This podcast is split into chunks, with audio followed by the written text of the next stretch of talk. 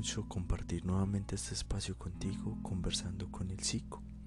Bueno, hoy te traigo una propuesta muy interesante porque juntos vamos a conocer un poco sobre la depresión.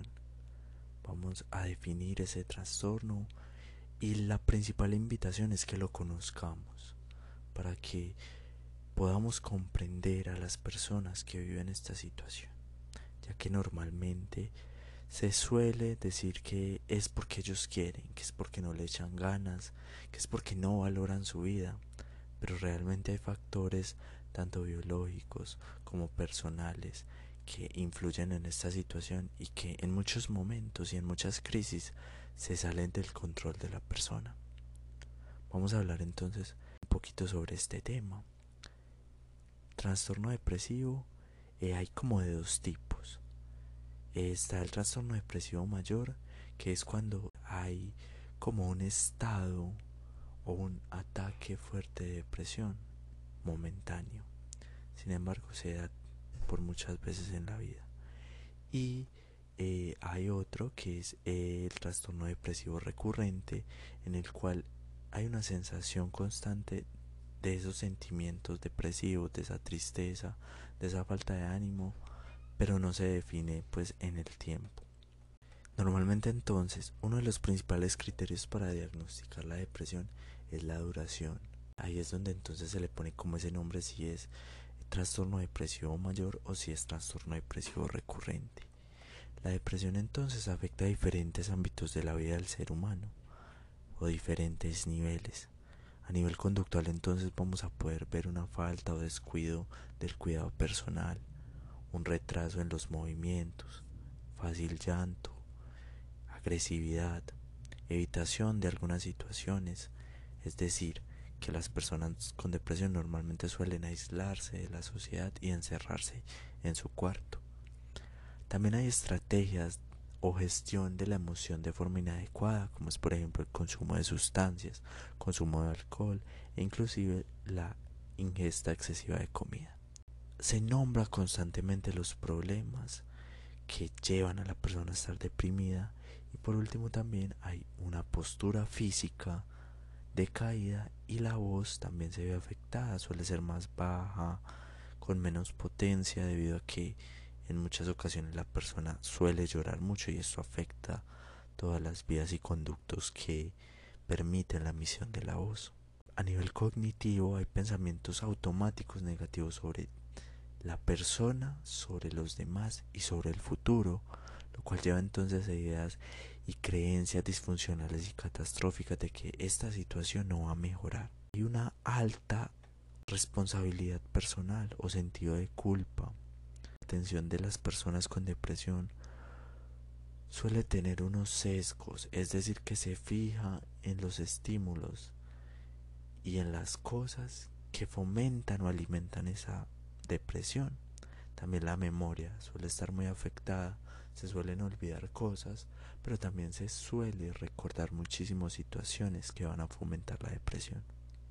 Constantemente en esa mente hay ideas que rondan, rondan constantemente de la cabeza, llegan y nos hacen sentir muchísimo peor. Pueden haber inclusive pensamientos suicidas, dificultad en la toma de decisiones, en la concentración.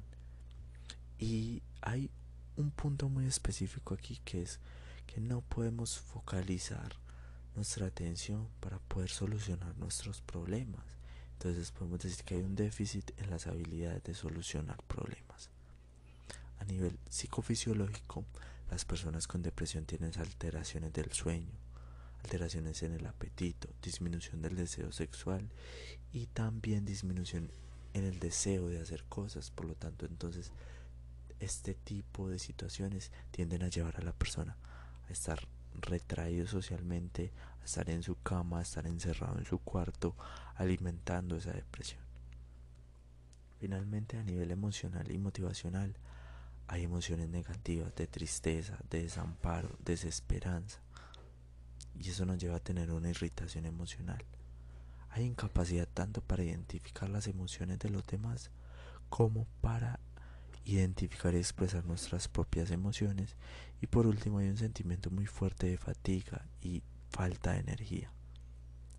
Comprendiendo esto entonces, podemos ver que la persona con depresión no puede controlar toda esta cascada de emociones, pensamientos, sentimientos que le llegan. Y por eso hay un agobio muy fuerte y no podemos culpar a la persona de ello porque son situaciones que en muchos casos se salen del control de, de la persona. Por lo tanto, entonces la invitación es para las personas que no sufrimos de este tipo de afecciones psicológicas para que logremos entonces comprenderlos, ponernos en esa posición empática y poder entonces brindar un apoyo sin hostigar al otro, sin invadir su espacio personal y su retraimiento, pero sí generándole esa sensación de acompañamiento que es demasiado importante, ese apoyo social que puede tener en el momento en el que lo necesite.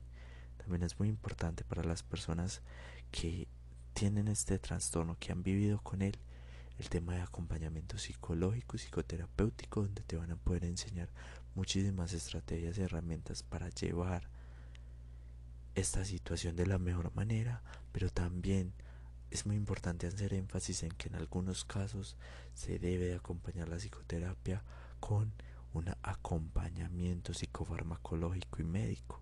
Por lo tanto, entonces no hay que tener miedo a expresar esta situación, porque hay muchísimas personas que también viven con este tipo de emociones y sentimientos en su vida. Entonces lo más importante siempre poder acompañarnos de personas cercanas, acompañarnos de un psicólogo y acompañarnos también de lo psicofarmacológico. Bueno, no siendo más, te agradezco mucho por haber llegado hasta aquí. Puedes seguirme en mi Instagram como arroba. Nos escuchamos prontamente en otro capítulo de Conversando con el Psico.